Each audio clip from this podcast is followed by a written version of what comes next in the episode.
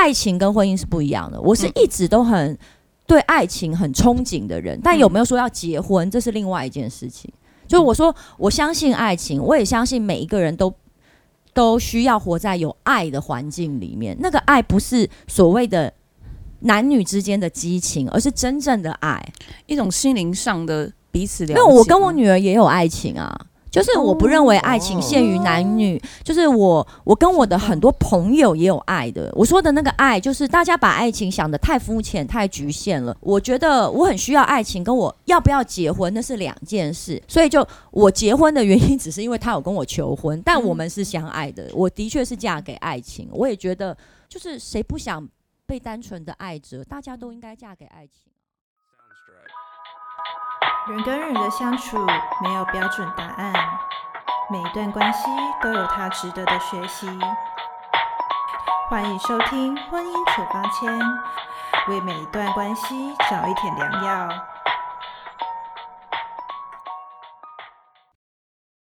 欢迎收听由离婚学院所直播的《婚姻处方签》Podcast 节目，我是超人单亲老爸孙大香。婚姻处方签，关系生病时的一帖良药。每周三上午八点，各大线上 Pocket 串流平台准时开播。我是关系守护神 Joyce 律师。这一季啊，我们的主题哦是好好说再见。然后今天邀请到的一位这个特别来宾是，真的非常特别。他哦在十四岁的时候就被唱片公司相中，十六岁的时候出道，发行了第一张，当时应该还不叫唱片啦，当时应该叫卡带。OK，那至今呢，还仍然持续在这个演艺圈里面闯荡。今天他来跟我们聊聊如何跟他的过去说再见。那让我们来欢迎欢迎这个玉女歌手。谁会像现在还这样说我啊？现现在惹火我？会上我们婚姻处方前，他一定有一些。特殊的经历啦，哦，然后一定会是一个充满智慧跟这个美貌兼具的女性，对，但不会唱歌哦，拜托。好，让我们欢迎何宇文。嗨，大家好，我是宇文，Hello，宇文，跟二位专业人士对主持人聊天。因为其实从大概两在三年前吧，这个看到宇文在婚姻上面呃遇到了一些风波，那后来也走出来了，然后也持续的活跃在演艺圈，嗯，想要。跟这个语文说声谢谢你，成为这个离婚的榜样哦！谢谢，嗯，这的确是蛮好的赞美。没错，那因为我自己也是有离婚的经验啦。然后我们那时候在讨论主题的时候，但我没有复婚的经验。我看过你的个人档案，对，我简直傻眼，怎么可以有人的经历比我还多呢？我不接受。刚在刚开麦之前，我就觉得我今天可能会被这两位女性霸凌。对啊，就首先我们要先来聊聊关于以前跟以后啦，就是过去的何宇文还有现在何宇文到底有什么不一样？那因为何宇文其实在这个我看了资料也是，然后我印象中，嗯。最多最多影响其实还是很多综艺节目跟谈话性节目。对。然后演戏当然或多是有些经验，可是我其实想不太到太多代表作。没有没有，因为我嗯主要其实是先出唱片嘛，然后再演戏，再做综艺。那因为我的体质没有很适合演戏，所以我后来就因为我比较不能呃，我很喜欢戏剧。其实基本上我是比较喜欢戏剧的人，就是我私底下蛮感性的，然后我觉得也。很喜欢深度的表演工作，但是 有时候我们活到中年，必须去体认一件事情，就是你的命，就是我体质不太适合，因为演戏的时间会很不固定。嗯，就有时候你需要很早起，有时候需要熬夜。那我本身我的体质是那种连就是，就比如说我基本上我认床的，嗯，就是拍戏可能常常去外地，我也去大陆拍过一阵子，然后我基本上你一档戏可能要拍三个月，我前前一个月都在失眠。然后中间那个月表现很好，后面一个月开始想家，就是我的身体不适合，没有可能没有成为国际巨星的命。然后我不太能够奔波，我 对温度跟湿度也很敏感，所以我只能放弃我喜欢的戏剧去做综艺。那虽然综艺是比较表浅的表演工作，但是我觉得，嗯，每一个表演都值得被尊重。我连那个拍 A 片的 swag 我都很尊重他们。我差点，我差点以为你说你有去尝试过，呃，快了，快了，快了，好不好？现在女性女呃，慢慢的也可以性自主嘛，所以，但我的意思是说，就是表演不分嗯高低贵贱嘛，所以我觉得后来我就就我的体质，然后我觉得我去选择做综艺比较多。慢慢的，因为你到中年，我告诉你不要逞强，你是什么位置你就去做那个位置的事情，把你的本分做好就好，嗯一样可以在你的位置闪闪发亮的。可是你是从什么时候开始有表演欲？因为你那么早的出道，十四岁被相中的的时候，你心里想的是什么？我我觉得小时候你会有表演欲，想当明星，是因为大人会说你好漂亮哦，你长大一定会当明星。所以我觉得我们的童年可能某种程度也被制约了，所以我并不确定我是不是真的想当艺人，但是我可以确定我小时候就蛮漂亮的，因为就是很多大人会说，哎呀，这个妹妹很漂亮，你是不是想长大当明星啊，或者想当、那时候有个中国小姐这种啊，就是这种职称所以你你以前就会觉得说，漂亮跟当明星好像被呀，画可是事实成等上，明号了。星我们自己在艺人这个行业，我认为他要的不是外表，其实最重要是稳定度、嗯天分跟稳定度很重要。嗯那所以我想说，你问我的时候，我现在呃，因为我在演艺圈已经三十年了，我不会。界定说什么？我从小就有表演欲，很想当明星。因为我小时候的那些状态，有可能是大人塑造出来了。因为在我还不知道我是谁的时候，他们说了你很漂亮，你可以去当明星。嗯啊，我小时候当然我家境环境不好，那但是大人又会说当明星可以赚很多钱，嗯，哎呀，其实也还好，所以就是你知道，所以我后来就选择去当了艺人，但是我不太确定。但我在念书的时候，因为等于第二个大环境，我念书的时候其实就开始很 confused 了，因为我其实不止长得漂亮，我还同时蛮会念书的，所以我就想说，哎、我是不是有别的行业可以选？那你那时候有想过什么样的行业呢？我应该后来比较想念的是文学、哲学、历史、考古、人类学跟心理学，我这哦我比较喜欢念的这几项。嗯但那么早出道，一直到你后来出道后的这些生活，有什么跟想象中很不一样的吗？因为我看了一些这个资料，像那一天你可能有上那个，诶、你有上许常德的节目，反正他就讲了，讲到说，因为你很早出道，所以你的生活呢，基本上是在演艺圈里面度过的，然后他可能跟一般人所想象的会蛮蛮多不同。那就是他想的、啊，因为我觉得人都会有一个问题是，像我出道已经三十年，我会有多少作品？你会挑你想看的，但那嗯不是我的全貌，你懂吗？懂，是因为你看的东西会，嗯、不能说偏颇，是当你去找某一个艺人的作品，你会照你的喜好去找。比如说你关心的议题，比如说现在你在主持一个跟离婚有关的节目，你可能会看这些议题跟婚姻有关的。但是有一些人喜欢外景，可能会去找我以前在少年兵团的时候，对，所以你本来就会照自己的偏好，可是那不是我的全貌啊。嗯嗯，就是事实上，就是许常德看到的我，也不是我的全貌，因为他只是他以为的我而已。是对，嗯所以是什么原因让你你小时候呃的感情观，到你后来决定步入婚姻，有有一些转变吗？我步入婚姻就是因为有人跟我求婚啊，因为我没有想过我要跟人家求婚，就是当然我现在是男女平等的时代，你也可以跟男生求婚啊，对不对？但我的意思是说，我何宇文就没有想要跟男生求婚啊。那我觉得我会步入婚姻，就是因为有一个人跟我求婚啦，那我也喜欢他，就这样而已啊所以。你在结婚之前有想过婚姻这两个字吗？嗯，会会会，因为所有的女生，就像我说的，社会的价值观啊，嗯，可能长辈啊，然后周遭的朋友啊，比较想的时候，应该就是第一个关键的时间点，应该跟很多女生一样，就是二十八九岁的时候会开始想，再来就是三十四五岁，因为呃，二十八九岁就是面临三十岁嘛，你会觉得啊、你就变成三开头，对三，你就变成 呃开十而立始对，然后好像你会没有价值，然后我觉得那是现在想起来真的是 bullshit 这样。然后但是然后另外一个是三十五岁，医学上会定义你是高龄产妇，然后你可能就是为了生小孩。但我结婚那一年的确就三十五岁，所以我那时候呃，当然我爱情跟婚姻是不一样的，我是一直都很。对爱情很憧憬的人，但有没有说要结婚，这是另外一件事情。就是我说，我相信爱情，我也相信每一个人都都需要活在有爱的环境里面。那个爱不是所谓的男女之间的激情，而是真正的爱。一种心灵上的彼此了解。因为我跟我女儿也有爱情啊。就是我不认为爱情限于男女，就是我我跟我的很多朋友也有爱的。我说的那个爱，就是大家把爱情想的太肤浅、太局限了。所以，嗯、我我一直是很需要爱情的人。然后这句话，大家是是你也需要，只是你没有发现，跟你不承认，你压抑了你自己。所以我我觉得我很需要爱情，跟我要不要结婚那是两件事。那可能我到了三十四五岁的时候，是觉得啊，我有点想说，那时候还没有冻卵。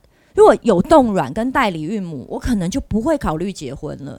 那我会觉得，哎，我找到一个是爱我的人，我也同时爱他，他跟我求婚了，所以我觉得，哦，我可以结婚。但我们是闪婚，所以其实我没有很了解他。当然，他不是什么坏人，这个是我可以。嗯，确认的，就我感觉到，因为我结婚也是大概八年才离婚嘛，但是我就变成说我并没有先了解他，但我也没有觉得不好，因为搞不好了解了就不会有这一段我觉得比较特别美，其实在我心里还是一个美好的经经历啦，对，所以所以就我结婚的原因只是因为他有跟我求婚，但我们是相爱的，我的确是嫁给爱情，我也觉得就是谁不想被单纯的爱着，大家都应该嫁给爱情啊。比如你过去人生有几个比较大的转捩点？当然，我觉得出道是一个。后来还有哪些你觉得哎，现在回想起来是好重要的事情，改变了你的一切？包含结婚，我想是一个。其实我大概从二十岁到三十岁，我都活得蛮不快乐的，因为我开始成年了嘛。比如说二十岁开始，其实我的经济自主权就在我身上。我二十岁以前的收入是我妈妈管的嘛。然后二十岁以后，我开始自我学习理财，然后包括我的事业，我也开始自己做主。然后我在大学的时候非常不快乐，因为那时候 BBS 常常在骂我，我不知道为什么，可能他们觉得嗯太漂亮了，不是我，I don't know，我就是。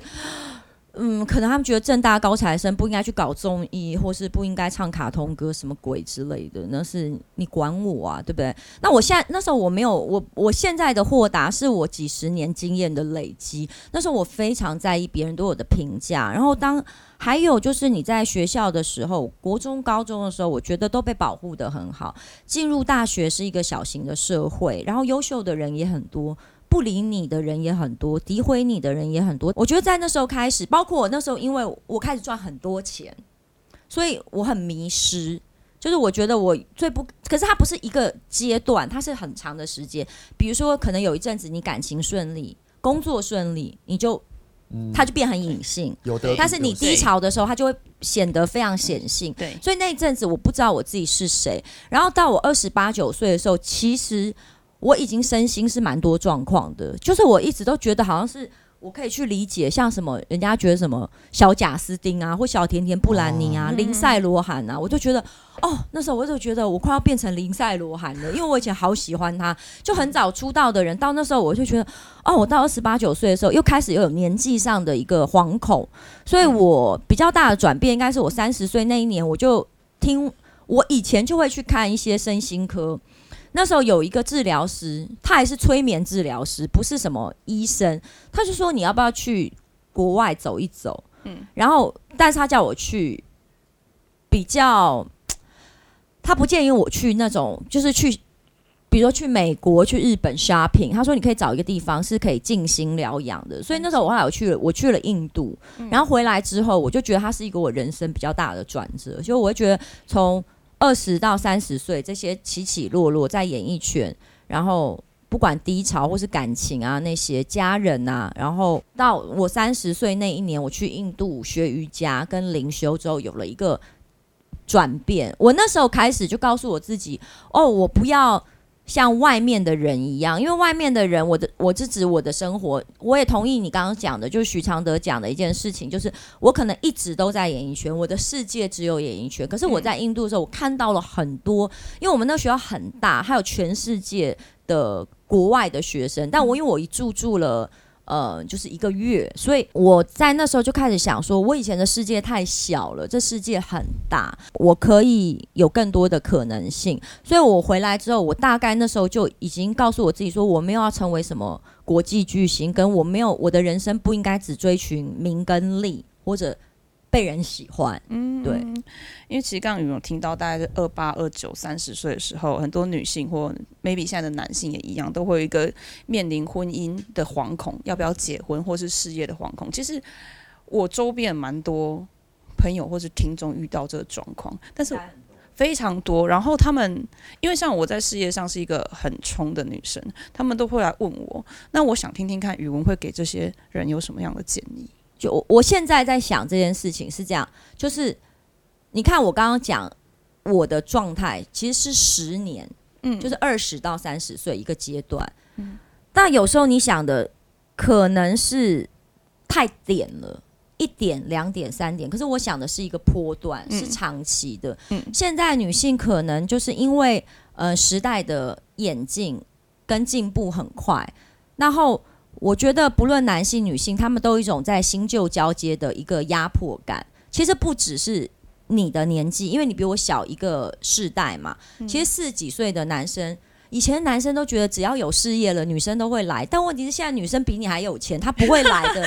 如果你硬不起来，你再有钱我也不会来啊，对不对？真的，因为现在女生对，所以你你知道就要的东西就不一样了。对对，所以男生也要跟着女生进步，是因为你以前觉得我只要有事业，那些女生就会来。真的别傻了，因为很多女生她经济很自主之后，她需要的就不会只是金钱上的。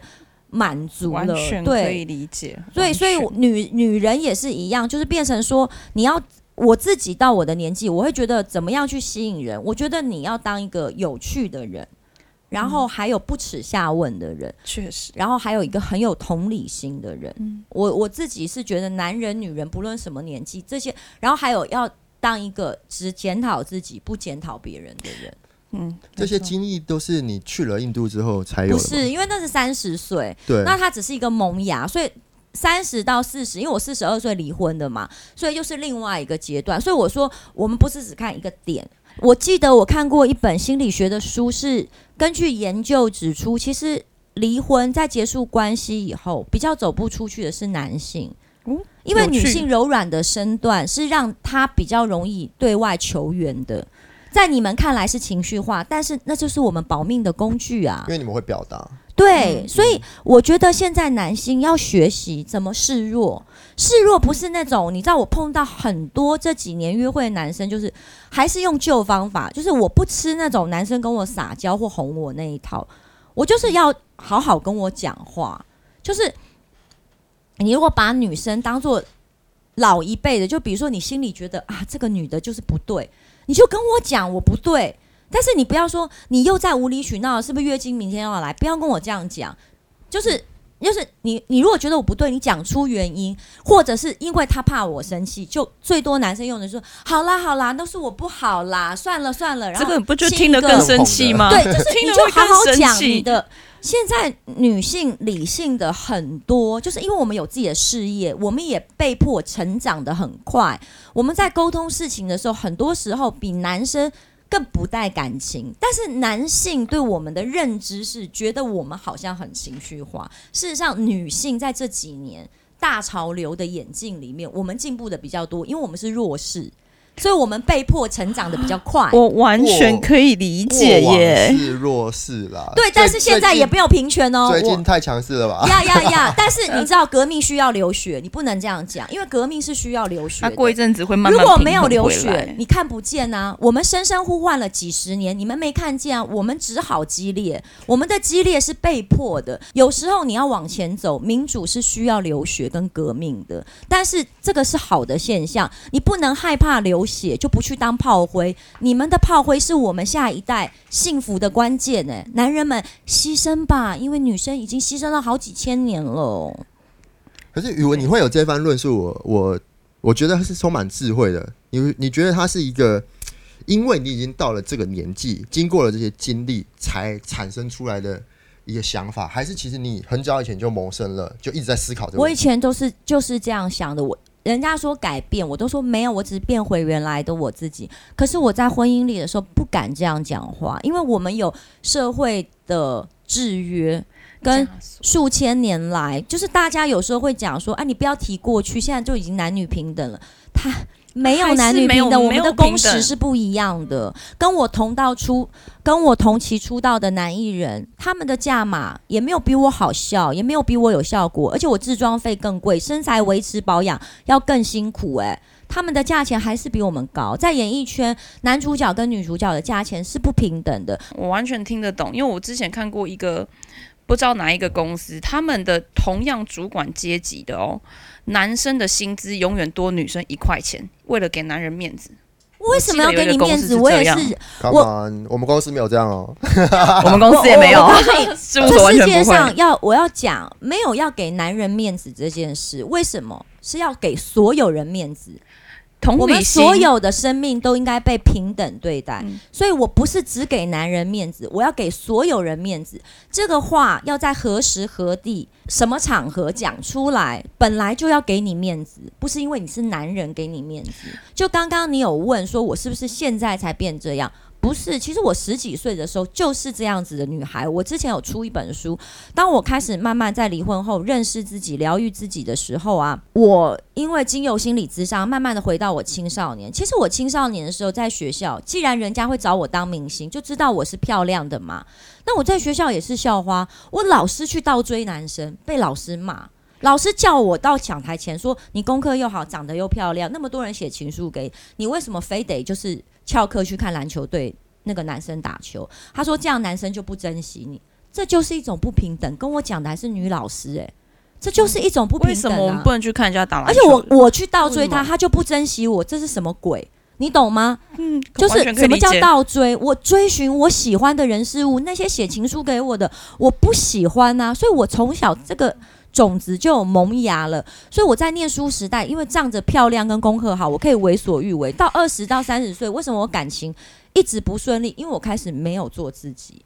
那时候妈妈、经纪人会说：“你是何宇文，要配你的男生，比如说要什么身家，然后要什么，然后长得不重要。”他就说：“哦，只要他会买礼物给你，你要注意他开什么车。”所以我都没有发了我的心去选择了。那你是怎么样发现你自己已经迷失了？其实我就是我后来去印度那一年啊，因为我之前有得过忧郁症，我有迷失过，所以大概可以理解你在说什么。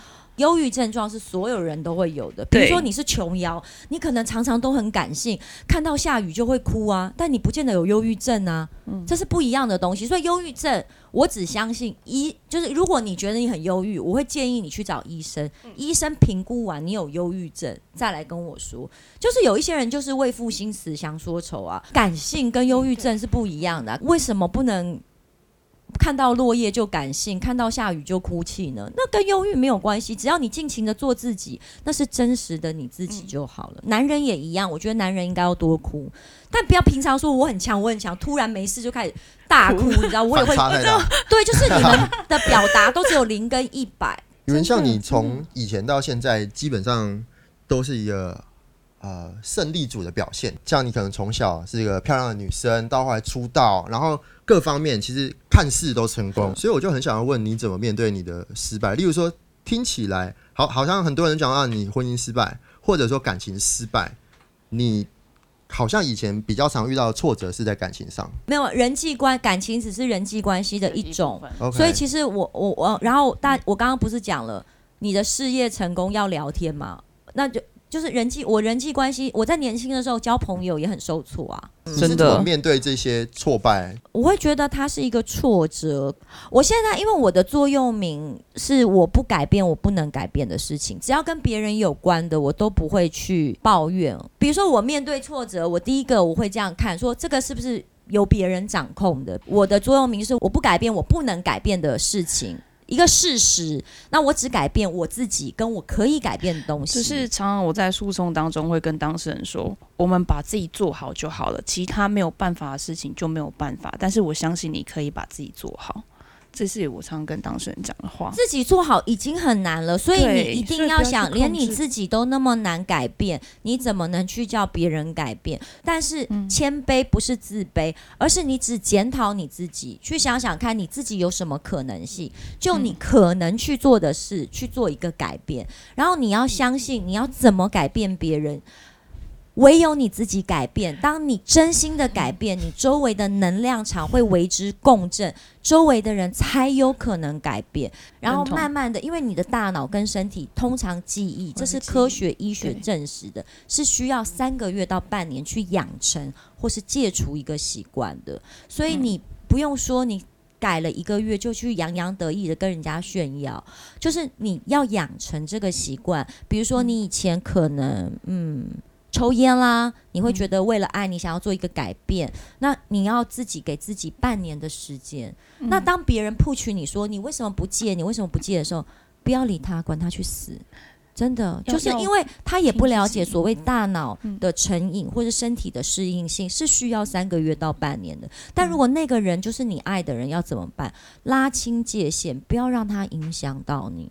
你跟再爱的人、再亲的人，即使是我的孩子，我跟他们相处也是有界限的。那个界限不是画一条线。它是一个很柔软的灰色一个原则，对对，没有错，没有错。其实，其实我也想问宇文一个问题，就是说，很多当事人他踏到事务所来去聊他想要离婚的时候，他都会 feel 觉得非常挫败。但是，像你有这样的经验，你会觉得说离婚就是一个挫败或是失败吗？我学会的方法就是客观看数字，去减低我的挫折感。就是当你发觉，你也不用去看美国，不用看法国，你去看台湾。台湾内政部公布的数字是一年结婚十二万，对对，不是人，对是离婚四万多。所以你就想。如果你失败了，有另外四万多人也跟你一样失败啊！你有什么好失败的？它就不是失败啊，它是一个现象。当你要否定自己，为什么我们人会？我说说人不应该是非黑即白。当然，我花了三年半，因为我离婚已经三年半了，才慢慢的去得到这个结论。但我可以提供你们一点小方法，就是你们去看精准的数字嘛。大家现在都很讲求科学。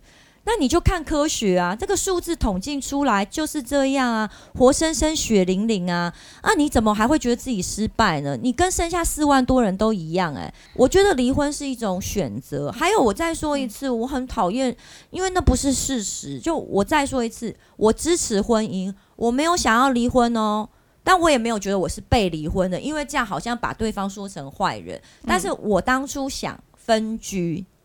我觉得我们感情出问题了。我那时候已经有智慧，看到我自己，就是我知道再下去我会疯，嗯，所以我要求分居，我们分开居住一段时间，我要离开这个环境，换一个环境。其实就很像，我觉得婚姻关系很像在工作啦，有时候还是要为自己放一个长假。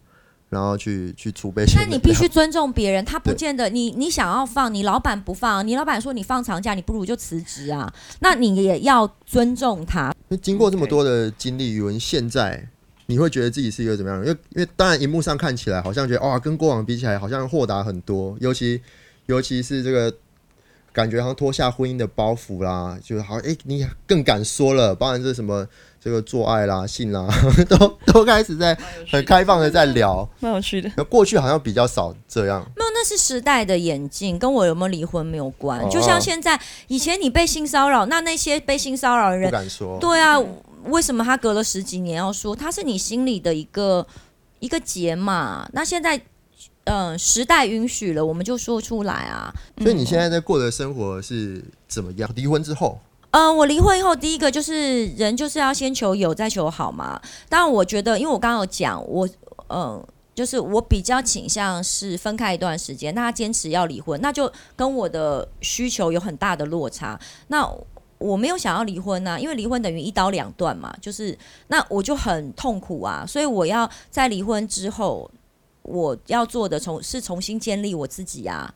刚刚听到宇文跟我们分享很多他婚姻上面的。一些一些价值观，然后我其实也很好奇，说你最初想要跟这个前夫，呃，一开始不是想要离婚，一开始想要分开一段时间，所以到目前为止，你还是很拥抱、很很向往婚姻的状态吗？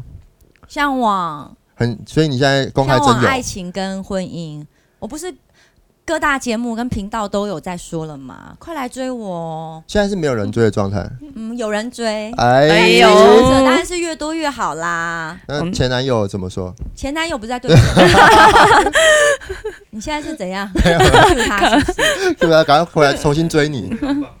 我优秀嘛？那你会愿意接受这种回头草？我我举个例，例如说像我是这个结婚复婚，然后结结婚离婚又复婚又离婚，所以如果今天你的前夫。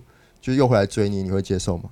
我不考虑别人。我刚刚说我的座右铭是在别人可以做主的地方，我都不考虑。就是我的意思是说，我不是不考虑他，因为那个是他决定的事情嘛。就说如果你的前夫他回来追求你，或是你的前前男友要跟你复合，那就是他。所以我不，我只考虑我自己。所以你是主动出击的那种？不是，不是，就是我不能回答你这个问题，是因为那是他决定，因为这是这是语文他不可控的事项，所以他不可控，他就不会去回答这个问题。我怎么知道？所以我不做呢，就是我完全完全是这一点，我蛮摩羯座，摩羯座很实际，就是我不做过度我不能掌控的想象。我们逝去的青春。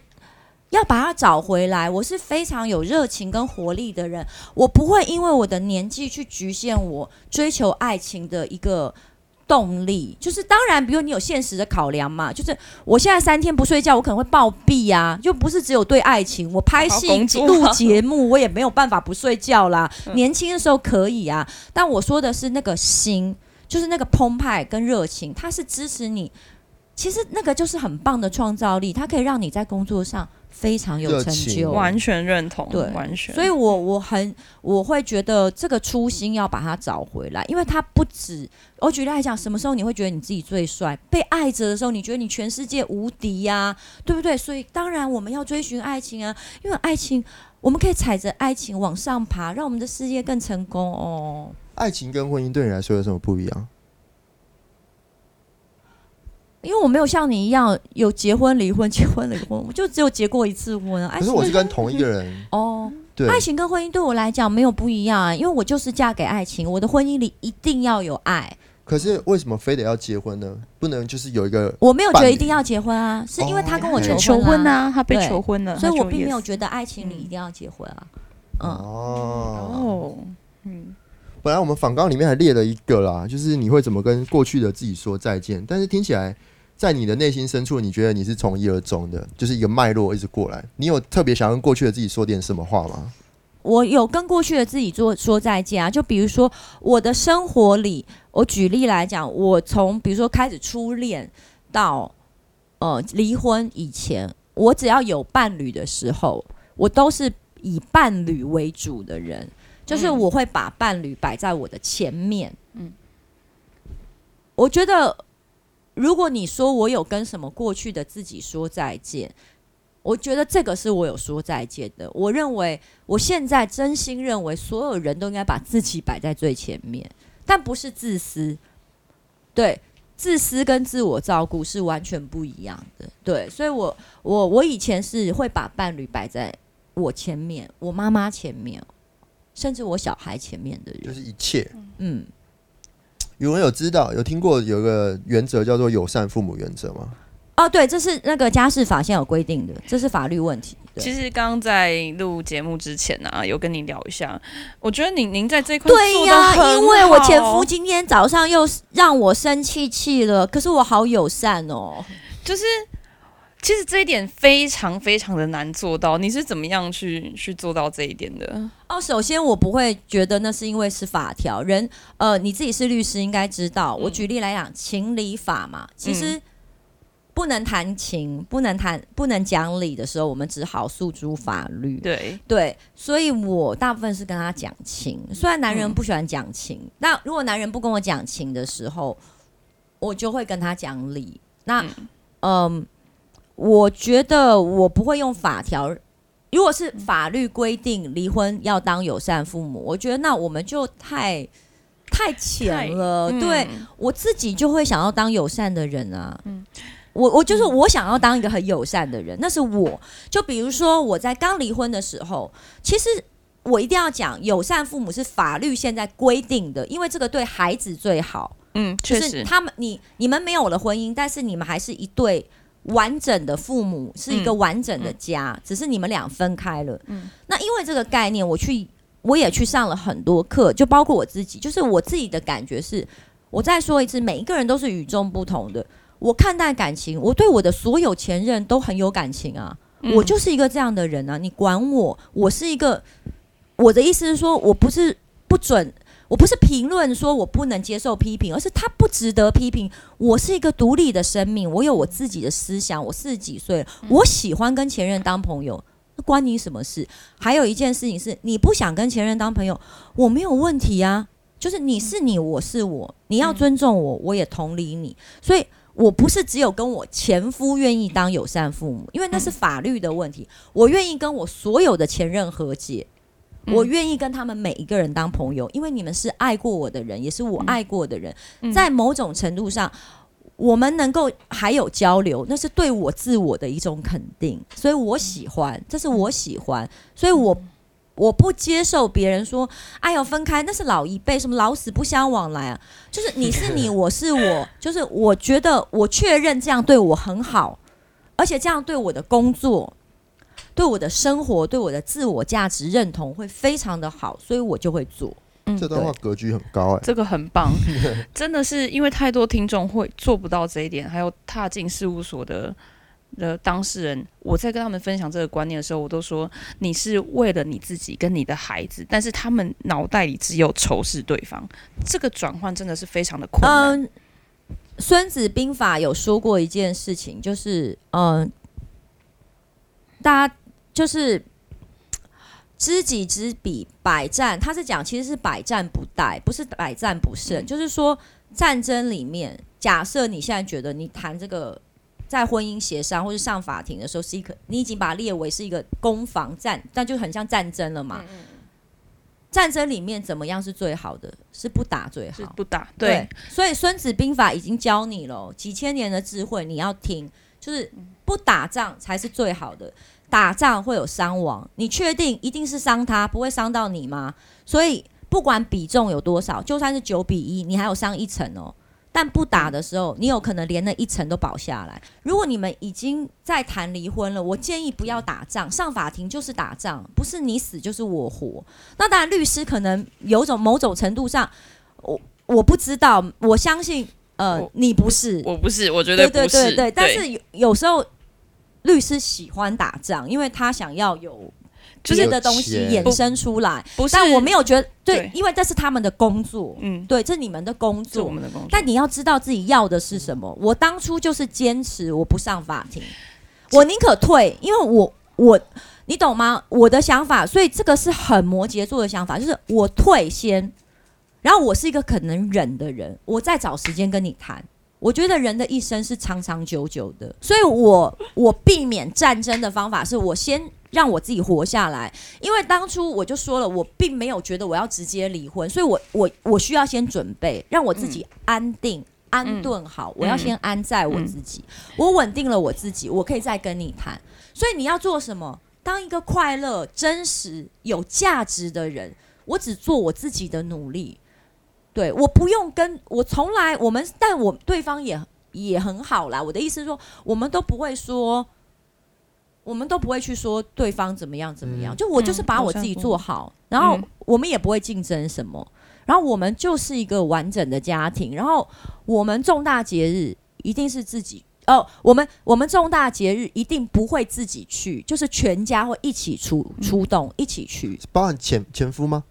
啊，废话，就全家跟小孩啊，不是，比如说运动会。哦，重大节学校的学校的重呃运动会、毕业典礼啊，或是一些家长会，家长会小孩不用去，我们俩也会一起去啊。那你会说你们之间还有爱吗？你是说哪一种爱？有爱啊，但哪一种爱？就是家人的那种了，只剩那种。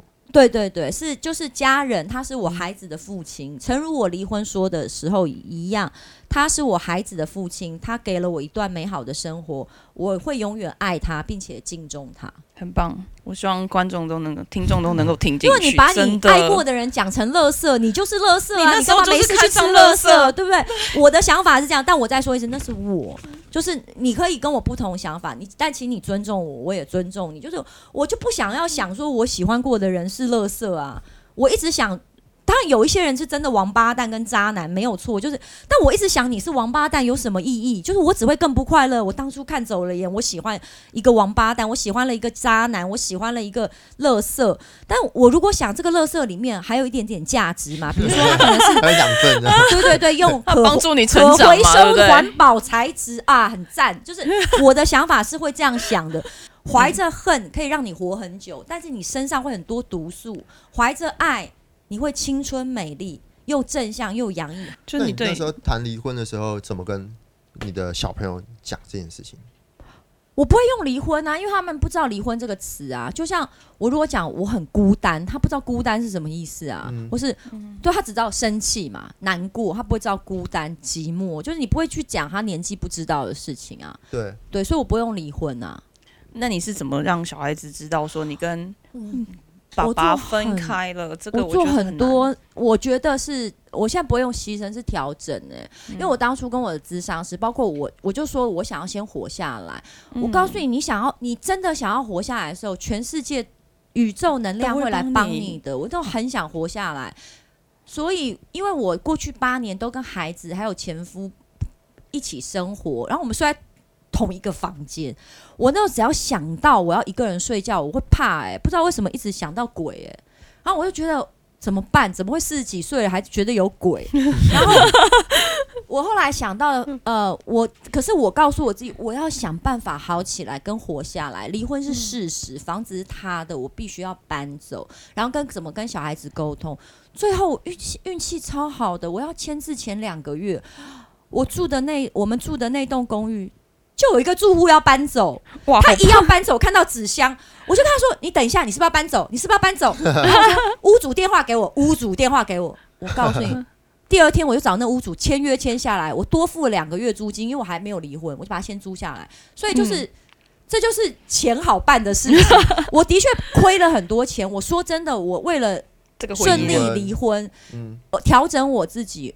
我付出非常多金钱，因为我就是为了让我自己能够活下来，而且是好好的活下来，真心诚意的告诉你自己，不是在那边意气用事，说我要把你干掉，我要变得更好，证明给你看。而是我那时候每一天都在祈祷，我很谦卑的告诉上苍说，没有宗教色彩哦，这跟宗教不一样，是我告诉我自己，我很渺小。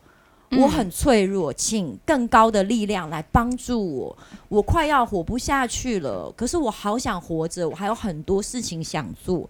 你可以帮帮我吗？我就是这样子告诉我自己的。所以想到的时候，我不但很。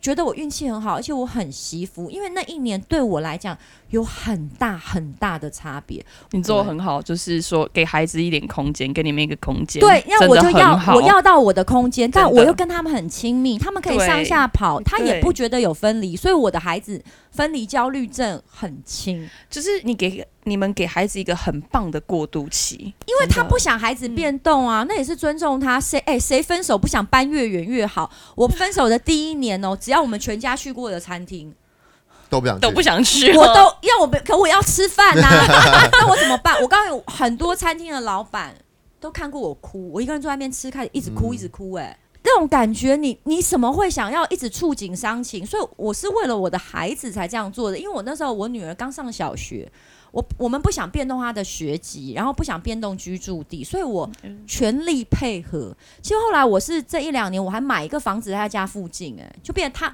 他不动，他不愿意动嘛，跟孩子已经就学有学区的问题，跟那个是适应分离焦虑是换环境嘛，所以我们那时候因为小孩子的年纪，对不变动的原则，所以。但真的是好险！你要送什么东西当我新家的礼物？你自己说。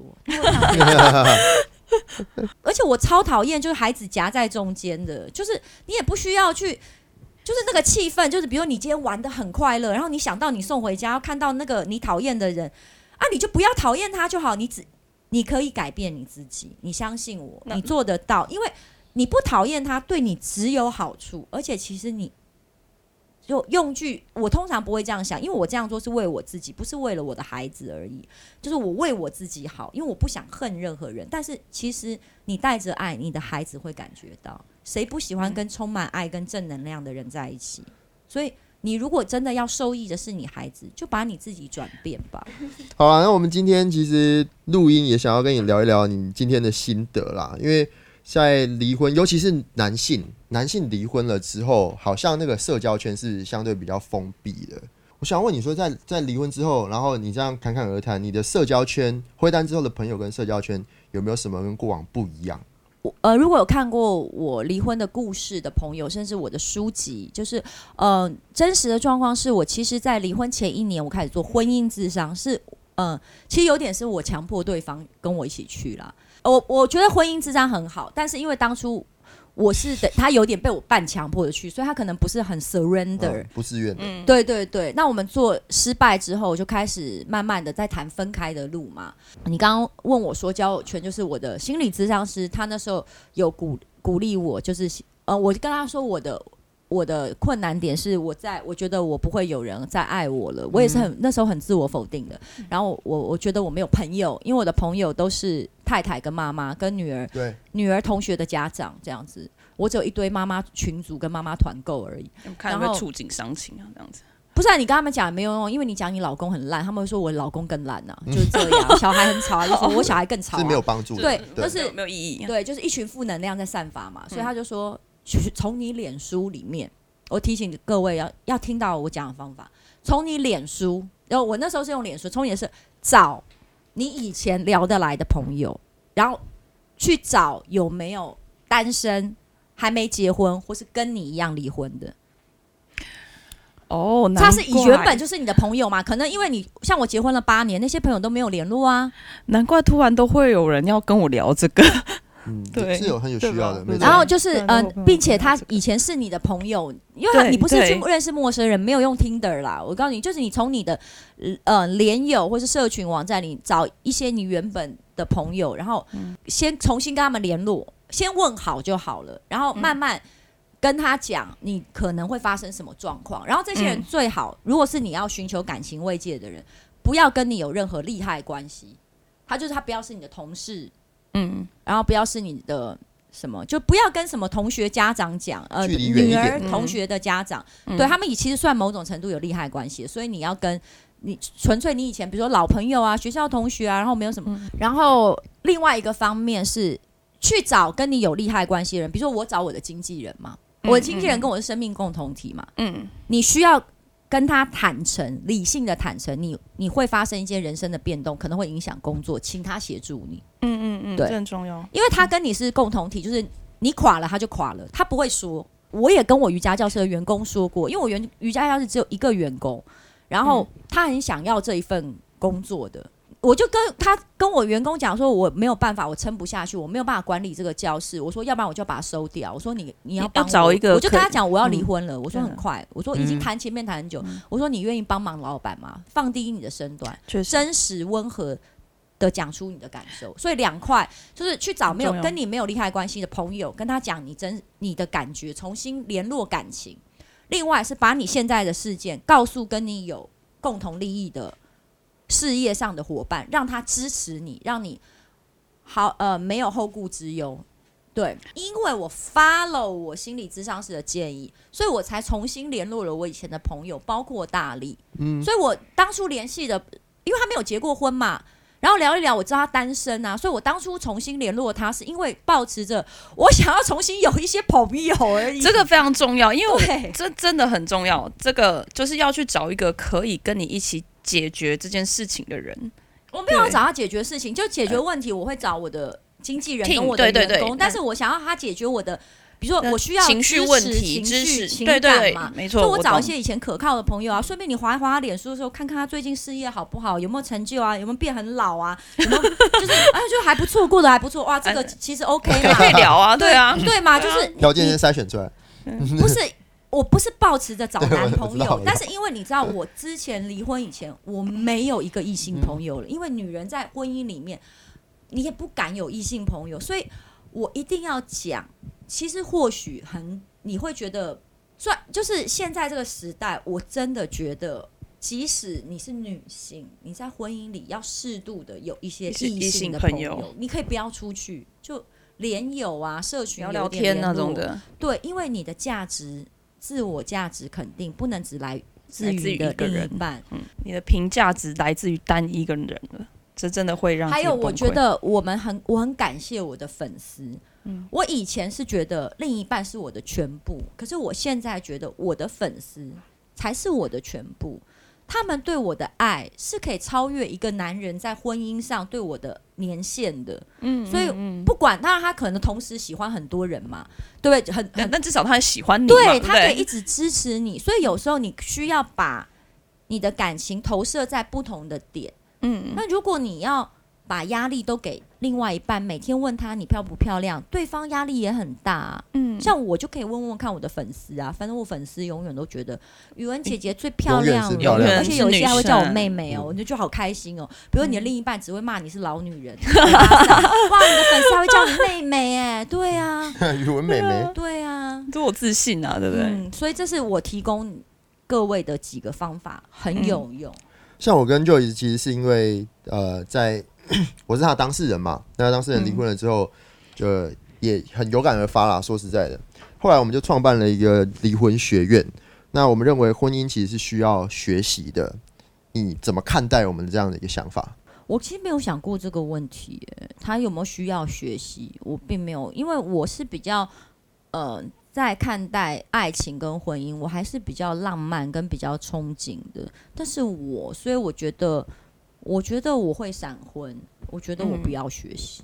然后在节目的最后啊，就是我们有这个，因为我们有先告诉一些我们的听众朋友，所以我们今天要来采访何宇文，嗯，然后呢，他就准备了一个传票吧？他的成不是年不是，成年 Oh 老礼物。我要，我要，我好开心哦！然后我们听众朋友就特别说，因为我们刚刚说我们要拿来跟你分享，然后就希望你可以帮他签名，然后拍个照。这是我粉丝吗？对，对他说他收藏了你他超单身多，吗？是是太是女生太太啊他说他收藏超多你的东西哦。啊，我要哭了。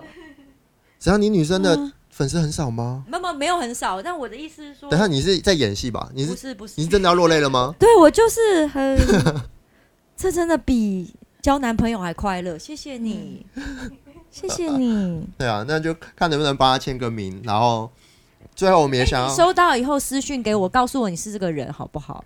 这样我就知道他们没有骗我。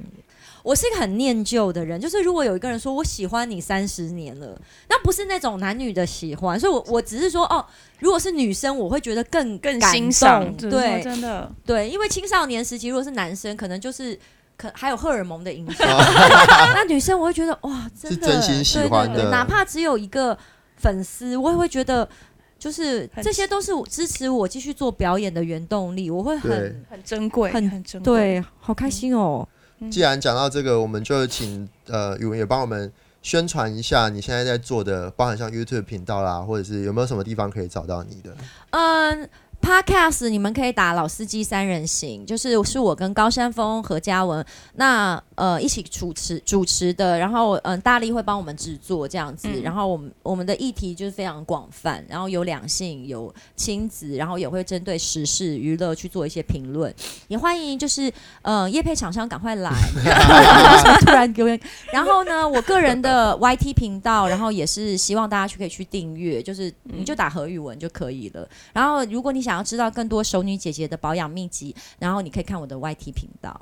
好啦，那最后有没有什么有没有什么想要跟我们听众朋友再多说的多说的话？我们听众朋友多半都是对婚姻现在很憧憬或茫然的人。嗯，没有要跟你们多说的，因为我下面还有约会哦，拍谁喽？没有啦，就是享受现在，活在当下就好，把自己放小，活得谦卑。谦卑不是自卑，谦卑是勇者的展现，这样子。然后，当你碰到困境的时候，就想到这句话，这样子。好的，谢谢何宇文今天来到我们的节目，也希望我们迪文学院未来还有机会可以再邀请何宇文参加哦，没有我们活动问。题，没有问题好，。谢谢谢，我是创老爸大祥，我是关系守护神 Joyce 律师，好，谢谢大祥，谢谢 Joyce。拜拜，拜拜。